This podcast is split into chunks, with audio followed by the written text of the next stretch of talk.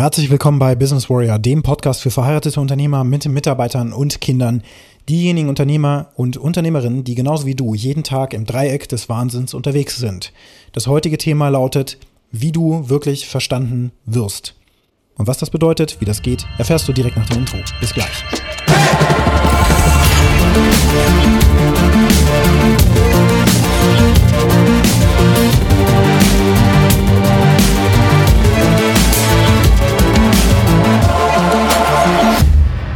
Keiner versteht mich. Das sind so Sätze, die habe ich früher zu mir gesagt. Ähm, und zwar über die Realität, die ich so empfunden habe, ja, wo ich so darüber nachgedacht habe, Mensch, irgendwie verwende ich Worte, die werden von meiner Umwelt nicht verstanden. Als ich Student war, habe ich mit meinen Eltern am Abendbrottisch, also abends gesessen und ich habe dann so ein bisschen vom Tag erzählt, habe gemerkt, meine Eltern haben überhaupt keine Connection zu dem, was ich sage. Wie kann das denn sein? Ich Student, meine Eltern Arbeiter, meine Mutter Krankenschwester, mein Vater Kfz-Mechaniker, aber im Grunde ja Werker, wenn man so will, ja, bei Volkswagen in der Kunststofffertigung. Keiner von denen hatte studiert. Niemand in unserer Familie hatte studiert, zumindest nicht in unserem Zweig.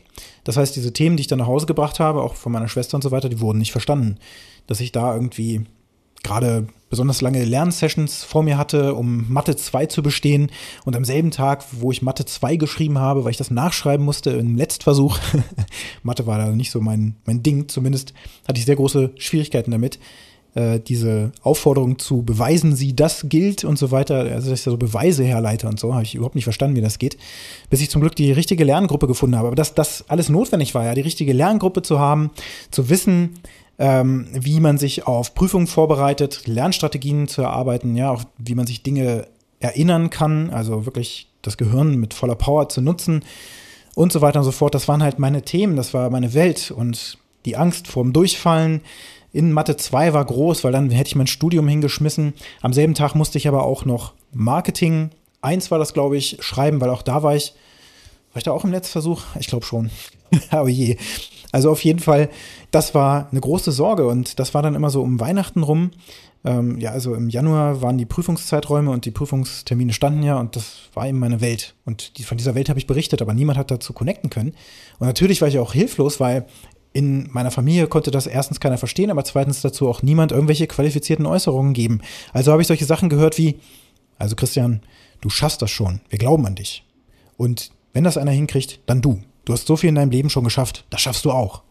Und ich dachte immer so, ey, toll, gib mir doch bitte mal einen vernünftigen Rat, wie ich das machen kann. Aber das geht natürlich nicht, wenn Menschen dir gegenüber sind, die von der konkreten Situation, von der du gerade sprichst, in der Welt, in der du bist, wenn die diese Welt nicht selbst erlebt haben und selbst verstehen können, ist das absolut unmöglich, dass sie dir irgendwelche qualifizierten Ratschläge geben. Das war ja nicht mal qualifizierte Ratschläge, sondern es war das Einzige, was ihnen noch blieb, was sie mir sagen konnten als Eltern um mir mitzuteilen, dass sie hinter mir stehen. Und das war natürlich auf der einen Seite gut, okay, die glauben an mich, aber im Grunde hat das meinen Druck ja auch irgendwie gefühlt nur noch erhöht. Nicht, dass mir das irgendwie geschadet hätte oder so, aber es hat jetzt nicht dazu geführt, dass ich mich so ein bisschen relaxter fühle und mich leichter fokussieren konnte auf die Dinge, die ich eben zu tun hatte, nämlich das Lernen, Vorbereiten und wirklich mit dem Ziel, diese Prüfung zu bestehen und äh, das eben mit der entsprechenden Menge an Koffein, weil wir auch Nächte durchgelernt haben. Also es war schon eine krasse Zeit. Ja, und dann später, Studium ist fertig, ich gründe ein Unternehmen zusammen mit, mit anderen Verrückten, ja, die das mitgetan haben. Und wir waren auch einige der wenigen, die überhaupt aus dem Studium heraus eine Firma gegründet haben. Da gab es nicht viele andere. Es gab vereinzelt welche, aber irgendwie lief das alles so fast schon in Konkurrenz, hatte man das Gefühl. Ja, die haben sich auch selbstständig gemacht und haben sich immer so ein bisschen beäugt. Aber so richtig zusammengearbeitet oder ausgetauscht haben wir uns natürlich nicht weil immer diese Gefahr im Hinterkopf war, wenn wir jetzt erzählen, was wir machen, dann klaut uns jemand den Gedanken. Also damals habe ich so gedacht. Heute weiß ich, kompletter Blödsinn. Das, was du tust, das, was du kannst, dass das jemand einfach so kopiert, das ist nahezu ausgeschlossen. Es ist natürlich faktisch möglich, aber dass dann derselbe Erfolg als Ergebnis rauskommt oder auch überhaupt du dieselbe Zielgruppe erreichst und so weiter, das ist einfach nicht so, weil du eine ganz spezifische Kommunikationssignatur hast. Also meine Worte hörst du jetzt. Andere wollen diese Worte nicht hören. Oder aber sie kennen mich noch gar nicht. Die tunen nicht auf meine Welle ein. Die denken, was sagt denn, was ist das für ein komischer Typ im schwarzen äh, Poloshirt? Ja, was ist ein Business Warrior? Was ist das denn für einer? Und andere sagen, hm, interessant, gucke ich mir mal an und ich tauche da mal ein bisschen ein.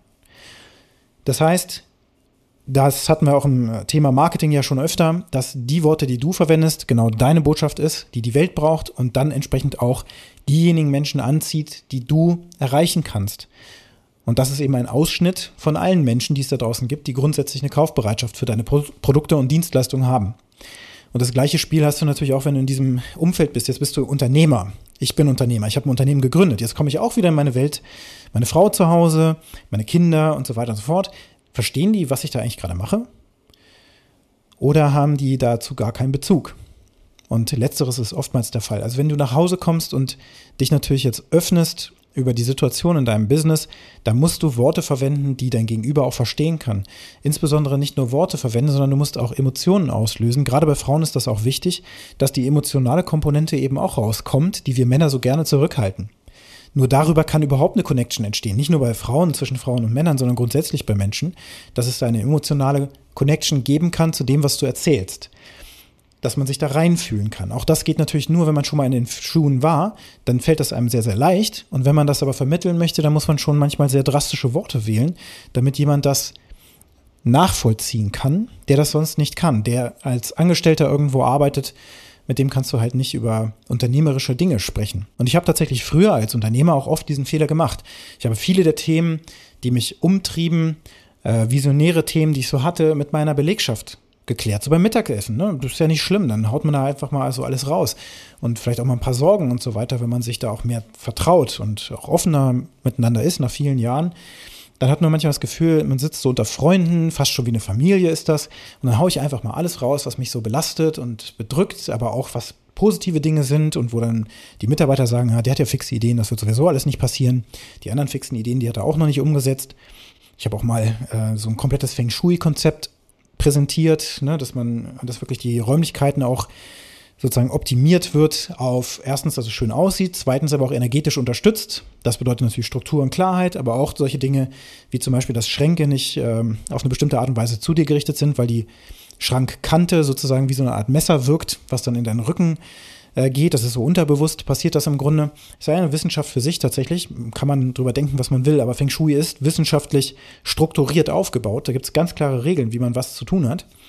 Und ein solches Konzept habe ich erarbeiten lassen, weil mir das wichtig war, Wohlfühlen am Arbeitsplatz. Dieses Konzept habe ich komplett vorgestellt und dann dachten die Mitarbeiter, okay, der schnippst dann irgendwann, innerhalb von einem oder zwei Monaten ist das dann da. Manche Dinge, die brauchten aber wesentlich länger, ein Jahr oder so. Bis dieses Konzept komplett umgesetzt war, hat es, glaube ich, fast anderthalb bis zwei Jahre gedauert. Und es war dann manchmal schon so ein Running Gag, dass, weiß ich nicht, die Stühle immer noch nicht da sind, weil wir noch nicht die richtigen Stühle gefunden haben oder was auch immer. Und das wurde immer so ausgelegt, dass ich als der Verantwortliche, der es jetzt auch gemacht hat, das Projekt einfach nicht zu Ende bringt. Und tatsächlich ist das natürlich auch eine Schwierigkeit. Manche Dinge brauchen lange, aber andere haben nicht ähm, den Bezug dazu, dass eben das Umsetzen der Feng Shui Wohlfühlkomponente weniger wichtig ist, als dass Sales, Vertrieb, Marketing und so weiter läuft, dass das Unternehmen auch profitabel läuft, ist natürlich wichtiger, als dass wir irgendwie die Wände in einer bestimmten Farbe gestrichen haben oder sowas. Diese Brücke konnte von vielen da gar nicht geschlagen werden. Auch äh, ist das natürlich vom Lebensalter abhängig. Also jemand, der ein Auszubildender ist mit 18 Jahren, der weiß nicht, wie aufwendig so etwas ist. Jemand, der schon Kinder hat und so weiter, der weiß, oh, das kann man nachvollziehen, wenn der Geschäftsführer da auch in Familiensituationen ist und wenn dann Kinder krank sind und so, dann kann man sich reinversetzen, was das für diesen, diesen Menschen bedeutet. Man kann also die Welt verstehen. Unternehmer können nur andere Unternehmer verstehen, nur dann geht das, weil diese Welten wirklich kompatibel sind. Natürlich sind das oftmals unterschiedliche Welten, wenn es unterschiedliche Branchen sind, aber die Problemwelt ist dieselbe. Mitarbeiter machen Probleme, Mitarbeiter machen nicht das, was man ihnen sagt und solche Dinge.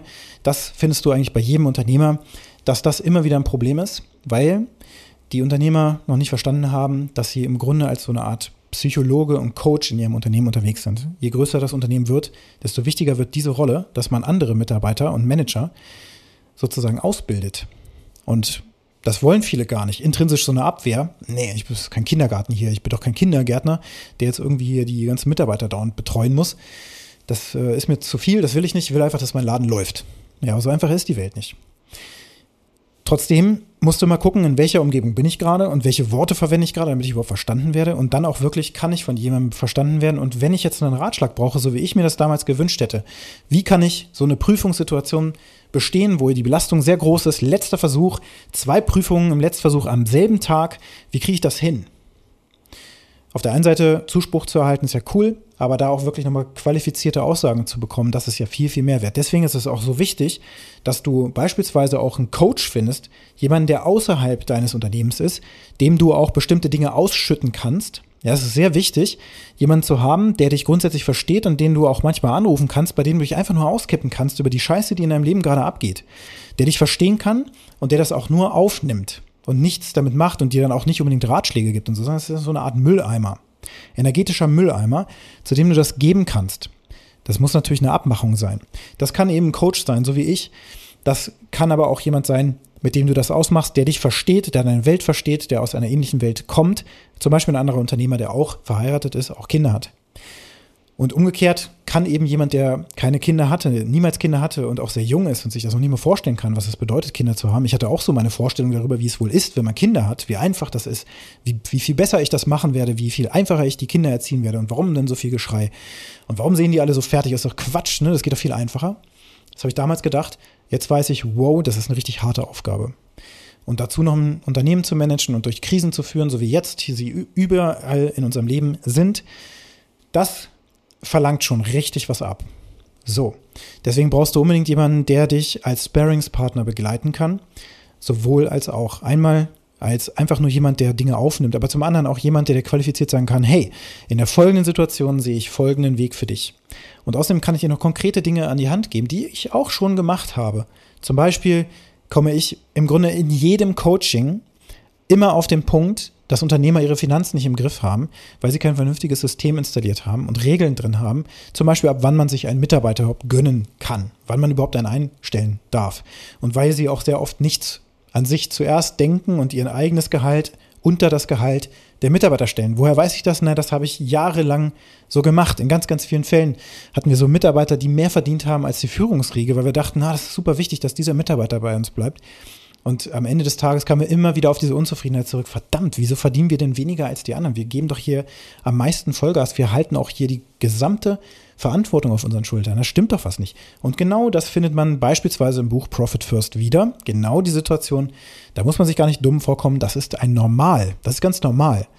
Das ist nicht falsch, das ist grundsätzlich normal, aber wir haben auch nie anders gelernt, wie man ein Unternehmen managt, weil auch deine Lehrer, auch deine Professoren und so weiter sind halt Professoren und Lehrer. Die haben von der Praxis gar keine Ahnung. Die machen vielleicht Planspiele mit dir, Unternehmensplanspiele. Die haben sowas auch entwickelt, die haben BWL studiert, die geben dir dieses ganze Wissen und Volkswirtschaftslehre und weiß nicht was alles. Können die ein Unternehmen führen? Nein. Haben die jemals ein Unternehmen geführt? Nein.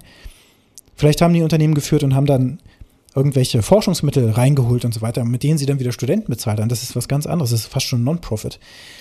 Aber da will ich jetzt gar nicht zu sehr rein. Der Punkt ist, haben die Leute, die dir irgendwelche Dinge sagen, denn überhaupt eigene Erfahrungen auf dem Sektor und können die dir wirklich weiterhelfen? Und ich habe viel zu lange darüber nachgedacht oder auch geglaubt und auch Professoren und sonst wen einfach auf ein hohes Podest gestellt und habe gedacht, okay, die haben richtig was erreicht im Leben. Die wissen, wie der Hase läuft. Die Wahrheit ist, die haben überhaupt gar keine Ahnung von ganz vielen Dingen. Die richtig krassen Typen, die die sind oftmals auch hinter Marken versteckt. Ich habe heute erst von äh, einem befreundeten Unternehmer hier den Tipp gegeben, Christian, hör dir mal den letzten OMR-Podcast von dem äh, Wirt an, ja, also diesem Schraubenunternehmen, so nenne ich das jetzt mal.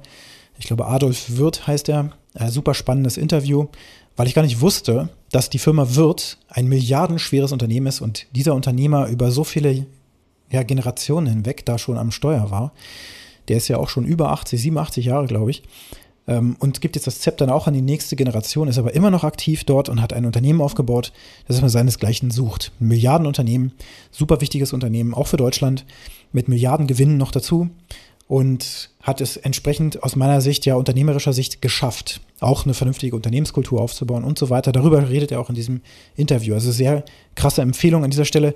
Und da hat man auch so einen Wolfgang Grupp von Trigema, die haben alle so eine Mission und Werte auch dahinter. Die produzieren mit Absicht auch in Deutschland. Das ist ein wichtiger Markt für sie. Äh, zum Beispiel in diesem Fall Kleidung made in Germany und von solchen Unternehmer Koryphäen, die oftmals ja so hinter den Kulissen unterwegs sind und gar nicht so sehr im Rampenlicht drin sind. Gut, beim Wolfgang Grupp ist das ein bisschen anders.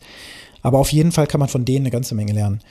Es gibt da draußen eben sehr viele erfolgreiche Unternehmer, aber eben auch ist das gemessen an allen Unternehmern, die es gibt, eben die Minderheit. Aber von denen können wir lernen, wie wir bestimmte Dinge eben tun müssen und auch können. Und das können wir auf unsere Situation wiederum mappen. Und dann können wir jeden Tag, und das ist das Wichtige, jeden Tag ein Learning haben, äh, mit dem wir uns Schritt für Schritt nach oben arbeiten, weil wir neue Dinge lernen und nicht nur lernen, sondern auch umsetzen. Also alles, was ich da lerne, Schritt für Schritt wird das auch umgesetzt. Profit First, wenn ich das sehe, so wird das System aufgebaut. Die erste Amtshandlung ist, ein Prozent des aktuellen Cash auf ein Profitkonto zu überweisen. Dann habe ich das Profitkonto eingerichtet und dann überweise ich diese ein Prozent und dann gehe ich weiter ins nächste Kapitel und so weiter. Also das Tun ist genauso wichtig wie das Lernen. Und dann eben, wo kommt dieses Learning her? Von jemandem, der deine Welt kennt, die deiner Welt entspricht. Und am besten natürlich gehst du direkt in den Dialog mit so jemandem, auch jemandem wie mir, einem Coach, der dich begleiten kann, der Erfahrung gemacht hat, der dir dann in dieser Situation Zuspruch geben kann, inklusive einem Weg. Die heutige Frage an dich lautet, wo kannst du heute noch eine Inspiration rausziehen, damit du in deinem Leben einen Rat erhältst, der für dich besonders wertvoll in deiner jetzigen Situation ist und den du dann auch direkt in die Tat umsetzt? Wenn dir der Podcast gefallen hat, dann hinterlasse mir eine positive Bewertung auf der Plattform, wo du ihn gehört hast. Und wenn du mit mir in Kontakt treten möchtest, dann kannst du es sehr gerne tun. Du findest die Kontaktdaten in den Show Notes. Und jetzt wünsche ich dir einen ganz erfolgreichen Tag.